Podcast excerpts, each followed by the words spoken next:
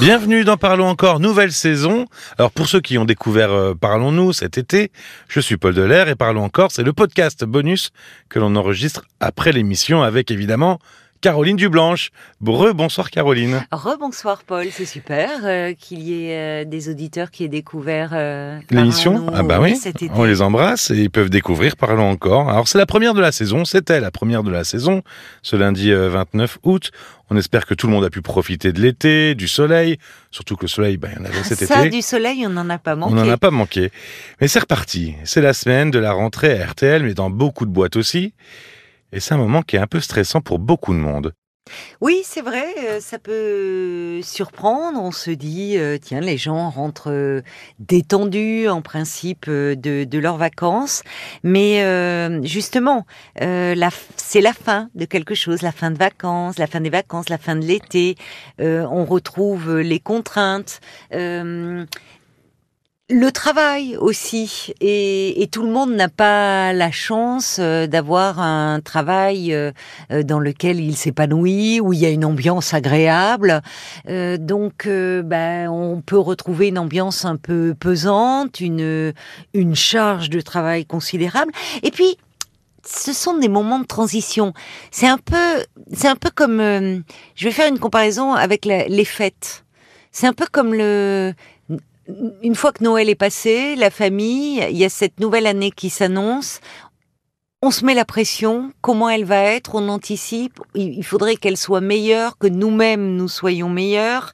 Donc ce sont un peu des moments de, transition et de, remise en question où on s'interroge sur ses choix de vie, sur son couple parfois. C'est pas toujours simple euh, l'été où justement il y a plus la vie professionnelle, il y a les enfants, euh, il y a, on est dans ce tête à tête qui Oui. peut être fatal à certains couples. Oui, hein, c'est-à-dire le- qu'on a les enfants toute la journée, euh, les compagnons, compagnes toute la Eh journée. oui, beaucoup de divorces en septembre. Ah, il paraît. au retour de l'été. Oui, donc on peut s'interroger aussi sur euh, ben, sur son boulot, parfois euh, des envies de, de changement. Donc c'est on l'appréhende soit comme un nouveau départ, soit comme un tournant, et donc il y a une forme de pression et de et de stress. Oui. Et puis il faut pas oublier qu'il y a aussi euh, la rentrée scolaire, qui est quand même euh, Ah oui. ça nécessite, euh, tous les parents le savent bien, une sacrée organisation. hein. La rentrée scolaire entre les gardes d'enfants, euh, les, Oui, c'est ça, emplois et- du temps. Et puis le stress même des enfants qui, oui. qui se répercute sur nous-mêmes. Bien Oui. sûr. Bah, d'ailleurs, la rentrée scolaire, on pourrait l'aborder cette semaine dans un, dans un autre numéro de Parlons encore, Ah oui, avant la rentrée des petits choux. Et puis il y a une chose aussi importante à laquelle je pense là à l'instant, euh, c'est que parfois, quand on arrive aussi très tendu comme ça euh, au, au retour de vacances, il faut se demander est-ce qu'elles ont été vraiment reposantes ces vacances? Parce que on, on voit que pendant euh, les vacances, beaucoup de gens sont dans une presque frénésie euh, d'activité. Une peur du vide? Oui. Oui, Euh, il y a, il y a beaucoup, de, enfin ça on, on le constate beaucoup. euh, les, les psys euh, quand ils reprennent leur activité en cabinet, à l'hôpital, beaucoup de patients parlent de ce stress de la rentrée et on constate qu'il y a beaucoup de gens qui ne savent plus se détendre, qui ne savent plus euh, en fait ne rien faire, se laisser des plages de vacances au sens propre, ce temps de vide, ce temps un peu suspendu et qui est reposant à la fois pour le corps et à la fois pour le mental. Alors, même les gens qui vivent bien au travail, on a entendu, hein, peuvent être touchés par ce stress, euh, même s'ils ont des bonnes conditions, des collègues sympas, euh, euh, un travail qu'on aime.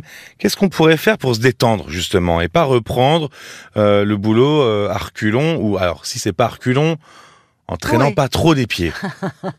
Bah, il faut euh, bon d'abord euh, dire que le travail c'est pas toute la vie. Et, les vacances nous permettent aussi de prendre conscience de cela. C'est quelque Oui. chose d'important dans nos vies. C'est une partie, mais c'est pas l'ensemble. c'est une partie de la vie, c'est pas l'ensemble de la vie. Donc, ne pas se perdre de vue. Et ce temps, finalement, qui est si doux, si précieux, ce temps des vacances où on a du temps pour soi, essayez de se ménager comme ça, des pauses, des moments de repos. Ça peut être euh, se créer des petites parenthèses. Au travail, ça peut être justement profitons encore du, du beau temps pour euh, se faire un petit déjeuner en terrasse plutôt que de manger sur le pouce euh, vite fait. Alors parfois on n'a pas le choix, mais après tout, ça peut être juste prendre un petit café, un quart d'heure au soleil, en terrasse. Ah oui, sortir dehors, prendre un peu l'air. Euh, ne pas être à la, il y a des gens qui n'ont, qui sont, qui sont, qui sont pas à la lumière du jour dans leur métier.